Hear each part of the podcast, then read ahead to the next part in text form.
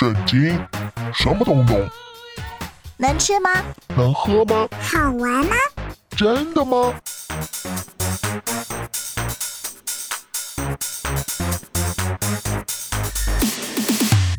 圣经鸡尾酒，干杯！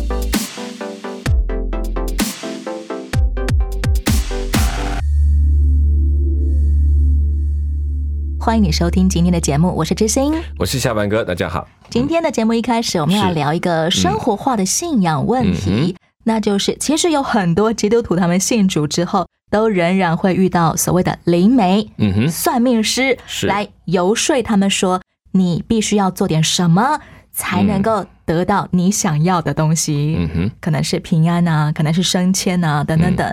这种交换的思想，就会让很多带有传统信仰背景的基督徒，即便信主之后，嗯仍然会对于庙宇呀、鬼魂啊怕怕的。会啊，觉得好像什么事没做这样子。基督徒有这样的困扰和惧怕，可以怎么办呢？诶、其实有时候我没有太苛求，但是我会稍微提醒一下，就是自己要小心。就是说，有时候你做只是为了满足你的心思，像有一些亲人过世，那他可能说啊，临终前信主了，然后家人还有一些还有传统信仰背景，他们就很担心说，我是不是没有做什么，就会害他受苦，所以他们就要去烧一点纸钱啊，偷偷摸摸的，怕人家说他不是信耶稣，你还做这个，有时候就是一种心理的害怕。但我觉得，随着信仰的认识，就是我们为什么在主里面常常每一天的学习、认识，甚至去教会更多的读圣经来认识神，其实有原因的。用这些很确认你的神为什么大过这一切，不然你很容易就陷入说，我是不是没有做够，我会少拜了什么东西？就仍然是在以前拜拜的那样的思想，虽然好像那个敬拜的对象更换了，对但心态永远是在诸多的禁忌而充满惧怕当中。对，没有错，也是包括那个拆偶像，哇，举办很大的礼拜来镇压什么，就是为了帮他知道说，其实你的神是比他更大的。也有一些人信了一段时间，他看着家里神龛说拆一拆就好啦。他说：“那你不要怎么样？不用啊，我的神那么大，这个有什么问题？拆 就一句话。所以那个心态，我觉得随着认识，会让我们更加有把握的神，高过这一切，就能够安心。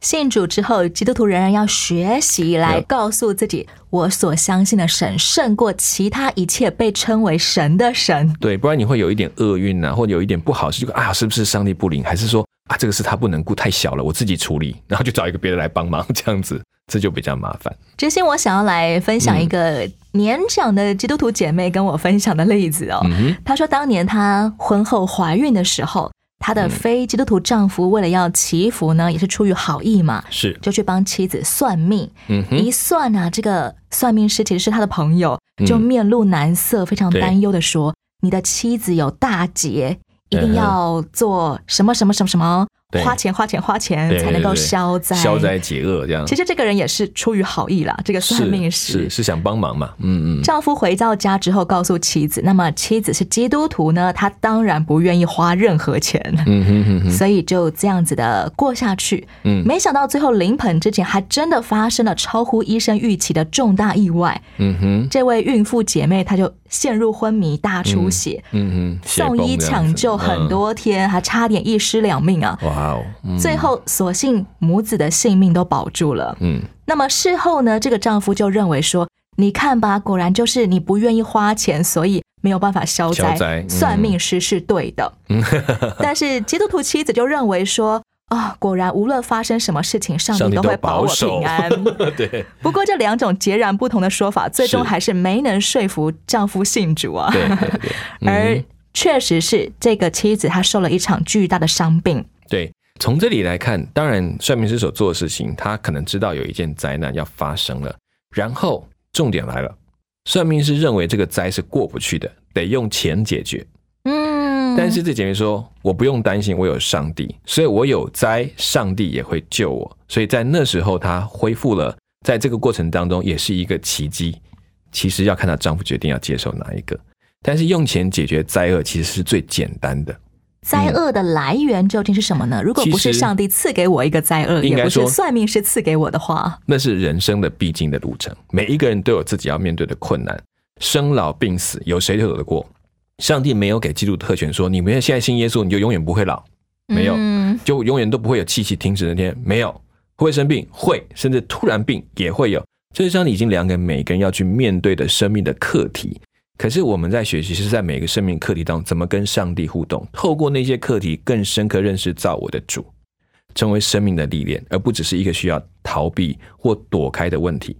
就拿保罗来讲，保罗要最后要回到犹山第三次回去的时候，他其实就面对一个难题。每一路上圣灵一直告诉他回去有监狱有灾难，经过的人知道了都告诉说你有灾难在耶路撒冷，你不要去了。他说不行，我要顺从圣灵的话去完成上帝的心意。这是基督的生命之所以不同的地方。所谓的算命师跟圣经所谓的先知，到底有没有什么差别呢？如果大家都讲出了是事实，像保罗的朋友们，他们也都是基督徒，那么后面呢？后面你就发现这群先知跟他讲完，当然从他的人性上来说，我劝你还是别去。但是当保罗很清楚到这件事是要完成上帝的旨意，他们就做一件事，他们一起跪下来祷告，然后就送他上船。把他推向哪一条路，他们知道一件事，这个事是上帝的。我们的苦难若可以彰显上帝，我们愿意就在这件事情上有共识。但是世上的这些术士，你有糟糕了，你要碰到问题了，你可能会出事，然后想尽办法是躲过灾难，但是却失去了这一个人真正可能改变更好的机会。这是没有人可以知道的，因为对生命好的事情，上帝在乎；对身体好的事情，人在乎。关键并不是如何安排我的人生路线来满足我认为的顺遂，是，而是我愿意来借着怎么样赐给我平安的力量来度过所有我认为困扰我的不顺遂。是，呃，你有打过电动玩具，里面有时候你要闯关，对不对？你如果要平安，就不要闯，就在你的原地那边一直打转就好。如果你想进到下一关，你就得去一直冲下去，然后不断的升级，或者被被打败，再学习拿新武器，然后你就去再去面对更大的 BOSS，然后你就可以。其实上帝也想提醒我们，你就在这过程当中，我要一路带着你成长，每经过一段，要看到更多。我小的时候刚开始玩电动游戏的时候，真的是这样子的 啊！前面会有怪物跑出来吃我，那我不要前进好了。我就在原地一直转一转，他就没事，然后都会赢，然后都不会输，可是不知道为了什么玩。很快就发现真的不好玩，好无聊啊！对对，我们要来听听看今天关于巴兰怎么样面对上帝的心意，怎么样面对摩押王巴勒给他的请托。我想一个通灵的人，怎么样显出他到底是属神的先知，还是？怪力乱神的大法师就在这个决定上面了。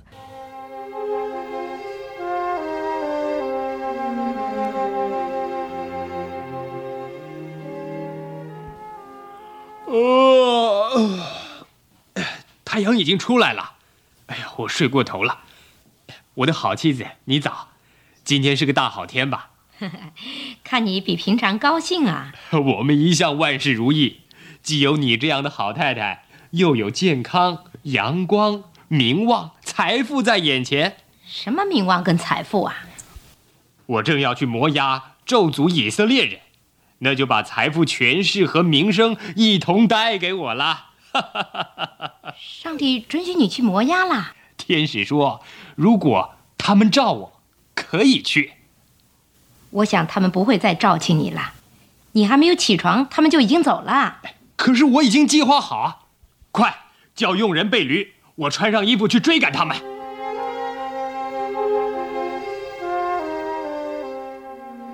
两个仆人和巴兰急急忙忙去追赶摩押使臣。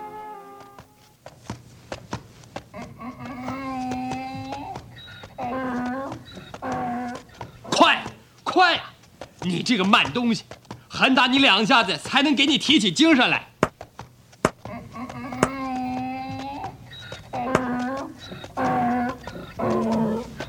驴忽然行动怪异，不走正路，转入路边的田中。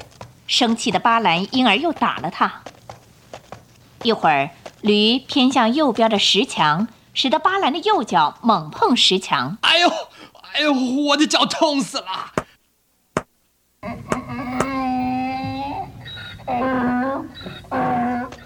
又走了一段路，他们前面左右各有一石墙。驴这次突然卧地不起，巴兰于是狠狠地痛打驴子。你这个畜生犯了什么毛病？你顽固捣蛋，我就狠打你，再打你。上帝叫驴开口向巴兰说人话。我做了什么错事，叫你三次鞭打我呢？因为你戏弄我，我恨不得手中有刀把你杀了。我不是你从小所骑的驴子吗？我以前这样对待过你吗？以前没有。这个时候，上帝开了巴兰的眼睛，叫他看见上帝的使者手中拿刀站在那里。巴兰马上伏地跪拜。你为何这样三次打驴呢？我来挡你的路，是因为你不该去。驴看见我就三次从我面前转开了。如果驴没有转开，我早把你杀了，留他活着。我犯罪了。上帝若不喜悦我去，我立刻回家，跟这批人去吧。但你只可照我的话去做去说。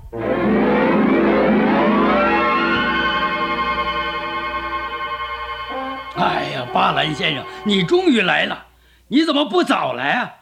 我们的礼品不够吗？我来了，但不能随便说话，只能说上帝叫我说的话。巴勒王领巴兰去三处高地，俯视以色列人在山谷平原的营地，每处并建七个祭坛，希望巴兰从那里诅咒以色列人。但是巴兰每次只祝福以色列人，在最后一处又献上许多祭牲之后，巴兰竟然说：“愿那些祝福以色列的多蒙赐福，而那被咒诅以色列的。”被咒诅，够了够了！我召你来咒诅仇敌，你却三次祝福他们。现在你回家去吧。我本想酬谢你，但是上主不让你得到。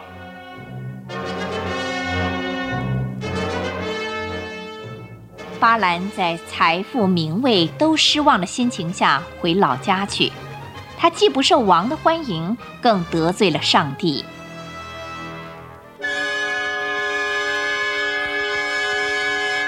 上帝吩咐这位通灵的巴兰说：“不可以诅咒以色列人，因为上帝定义要赐福给以色列人。”嗯，巴兰听从，就拒绝了摩押王巴勒的臣仆，说：“巴勒王就是将他满屋的金银给我，我行大事小事也不得越过耶和华我的神。嗯哼，现在我请你们今夜在这里住宿，等我得知耶和华要对我说什么。”嗯哼，接下来当夜，巴兰就真的听见耶和华上帝说了。嗯。这些人若来召你，你就起来同他们去。你只要遵行我对你所说的话。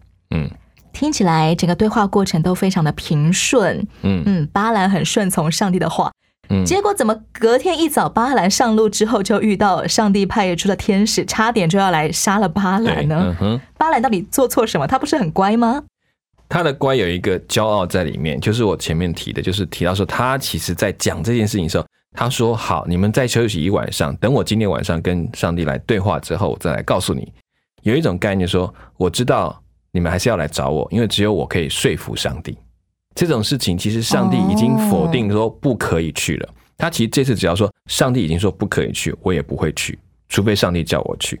但是目前为止，在这个时候，他决定说好，那再给我一次机会，我再跟上帝问看看，说不定他就答应了。”说不定上帝会看在我的面子上来决定要不要帮助你。所以这一点事情让他开始听不到上帝真正的声音，说你要照我的话去讲这件事情，在他心里面已经他准备好要去咒诅，而不是准备好听上帝的话。巴兰开始自己做主，而不是尊上帝为主。对你说要我去了嘛，那我就表示你同意了。他就其实心里他在想的是咒诅的话要准备。那当然这是也是个我们后面推论。可是从那个驴子后来说话的过程，后来总问到天使要击杀他的过程。就更可以看得出来，他其实心里面已经很硬了。隔天巴兰上路之后，嗯，他所骑的驴子，对，竟然看见半路上有一名天使拿着刀，所以驴子就停住不肯走了。嗯，惹得巴兰就拿起鞭子一直鞭打驴。对，驴子就忽然开口说人话了。是，对，没错，这是非常超自然的事件。没错，嗯，要先讲到的是。动物真的看得见属灵界的天使吗？没有人知道，但这个故事里面这个角色非常重要，因为这个驴子其实在象征人的里面一种硬性的脾气。正常来讲，我们讲驴子脾气是非常硬的，其实驴子他的固执是有他道理的。好，反过来他回过台，不是对那个巴兰讲一句话说：“从小到大我有这样子对过你吗？”他其实在问巴兰一件事：那你的上帝有改过他就他就要做的事情吗？点就把他哦其实你去想到，其实里面真正的一头驴子是巴兰，那个会说话的，连驴子都懂，就是你不懂 这种感觉。有的时候很真实的处境就会映照出人心里面的实情了。对，然后其实他上帝对他说，如果他们再找你去，你要去你就去吧。那个意思跟听他们话去，跟你要去就去，其实不一样的概念。过程当中有这样的一个有一个小小的很 tricky 的地方，就让你去想，那为什么驴子讲这句话？如果一头驴子这么多年都对你这么友善，他稍微对你不好，你就急着打他，却不问发生了什么事。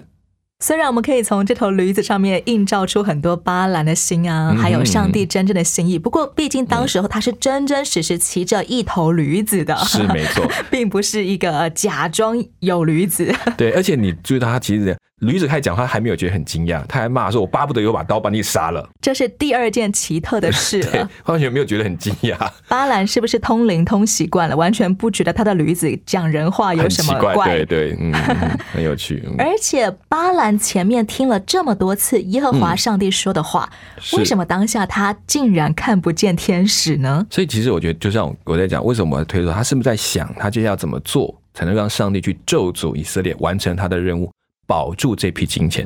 这就是后来为什么在新约里面提到巴兰是为钱去卖卖主的这种角色，或为主为主而为钱去卖道，就是卖了道理的象征，是有这样的意思。所以他一路上他想的是他的钱财，想着他应该怎么去用什么方式让上帝来咒诅这些人。这件事情让他看不见了上帝。满脑子都在想着怎么样巩固我的名声地位，我的吃饭的家伙呀，是，而不是上帝的心意。没错，所以这个是很很危险，就是说在那过程当中，他已经决定要这么做，才想让上帝照这样去做。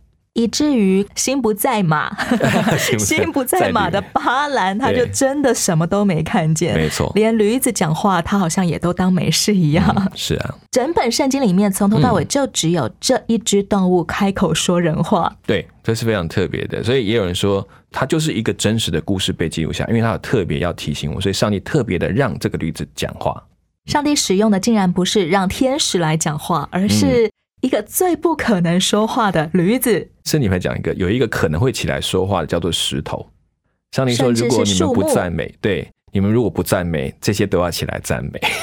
所以上帝说的也不是一个只是象征而已。他要提醒人，就是如果你连你你自己放弃的话，我会让那些你觉得不可能的东西都来代替你的位置。如果上帝能够让一头硬脾气的、驴脾气的驴子说话，他当然能够让石头跳起来赞美神。没错。先来听一首歌，由浇灌的园子所演唱的《开启我眼》。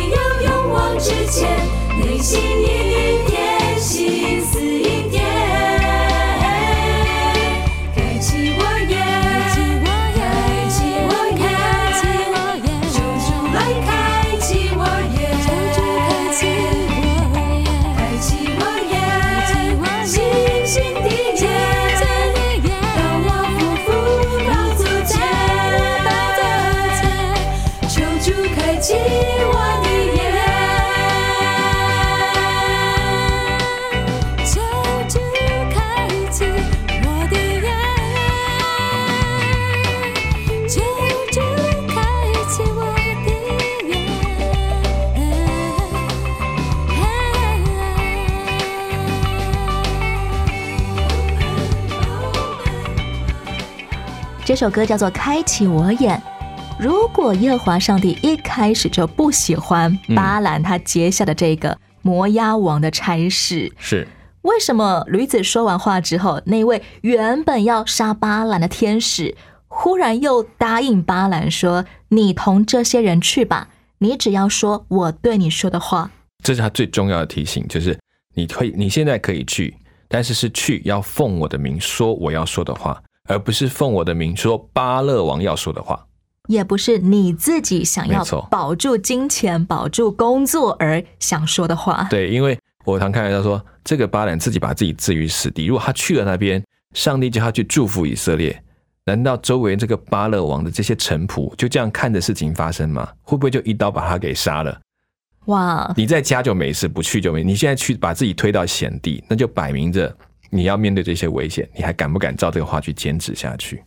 其实巴兰答应前去之后，反而更考验他生命的主是谁了。对，是的。他到底想要依靠什么呢？嗯？嗯哼，最后结局是摩押王他四次大摆祭坛祭牲，对，巴兰呢却也四次都顺从耶和华上帝所赐的话语，来大大赞美祝福以色列人。是，嗯哼巴勒王中间一度非常的错愕，还提议说：“ 来，巴兰，我领你到别的地方去，或者上帝喜欢你在那里为我咒诅他们。是，嗯哼不。过，不管位置怎么换，巴兰从头到尾就只说得出祝福以色列人的话。是没错，这其实就是他们在献祭的习惯，就在一般他们的信仰当中，他们所拜祭的神明是可以听他们的要求。那如果他不答应呢？几个可能性，第一个，我拜的方法不对，献礼不够；要不然就是呢，我拜错了地方，我要换一个地方来拜，到他合他心意的，就会答应我的要求。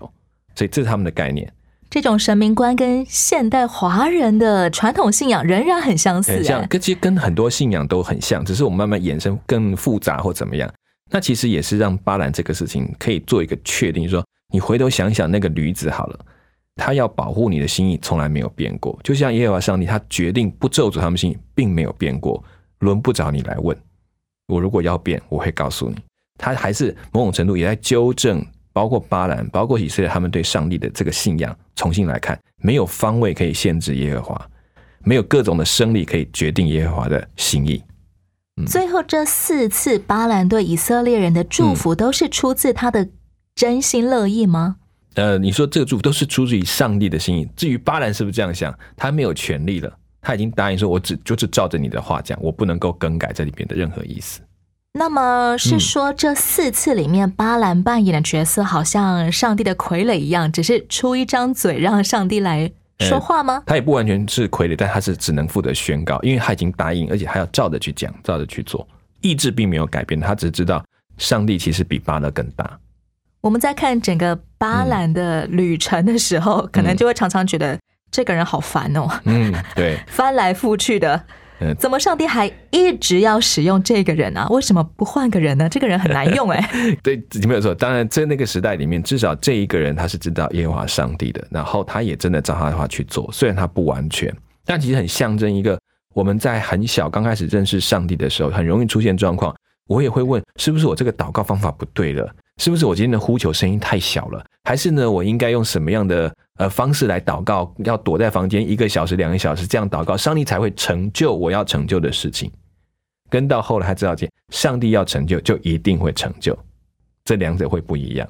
这也是很多基督徒信主之后的心路旅程啊。是我们以为上帝答应我的祷告是建立在我操练了多少个小时的进食，是或者是某些属灵纪律那些外貌的形式上面，对，却没有发现，其实，在跟随神的过程当中，我们会慢慢明白上帝真正的心意。对，其实那些属灵操练是为了帮助我们听顺服上帝的决定，让我的心思被上帝所改变，而不是去改变上帝的心思。既然巴兰四次都没有照着摩押王巴勒的期待来诅咒以色列人，那么最后他到底有没有拿到他的报酬呢？后面没有细讲，但是看来在是在新约里面就提到，巴兰后来献策给巴勒王去破坏以色列人，就是用一个信仰的破坏。他知道我不能改变上帝，我改变人可以吧？他就让一群人去诱拐那些年轻人来跟他们的那妙计行淫，然后破坏以色列人的信仰，让上帝不喜欢他们。他用这个方法来做，所以看来巴兰最后还是凑了一脚，可能钱也拿到手了，但也被咒诅了。有可能在今天我们听到的故事内容当中，他最后可能没有拿到这笔报酬，是他只好在想别的方法，为要得到金钱。对，现代社会上还有巴兰这种人吗？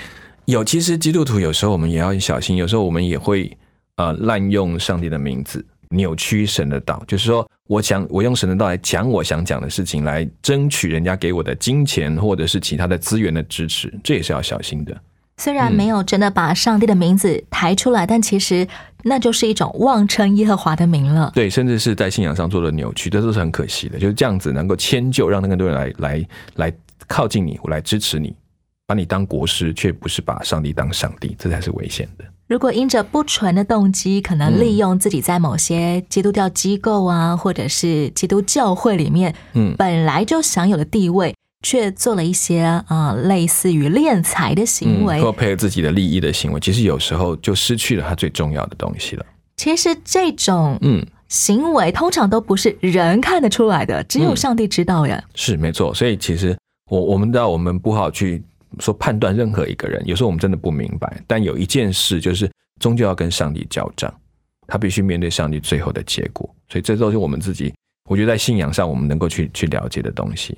即便生前真的是财富名利双收好了，嗯死后我们一样都要来到上帝面前，为个人的生命向上帝交账。对，甚至数年后也会有人知道，这个都不是好的事情，都很可惜。有没有真正把上帝当主？嗯只有我们的内心还有上帝知道了。嗯，而且事实上一直不断给机会，你可以再想一想，弄清楚你到底跟了谁。节目的最后就来听这首歌，叫做《跟随》，由约书亚乐团所带来的歌曲。我是知心，我是下半哥我们空中再会了，，OK，拜拜，拜拜。我一生就是追求，要紧紧跟随活着就是为了要紧紧跟随你。我一生就是追求，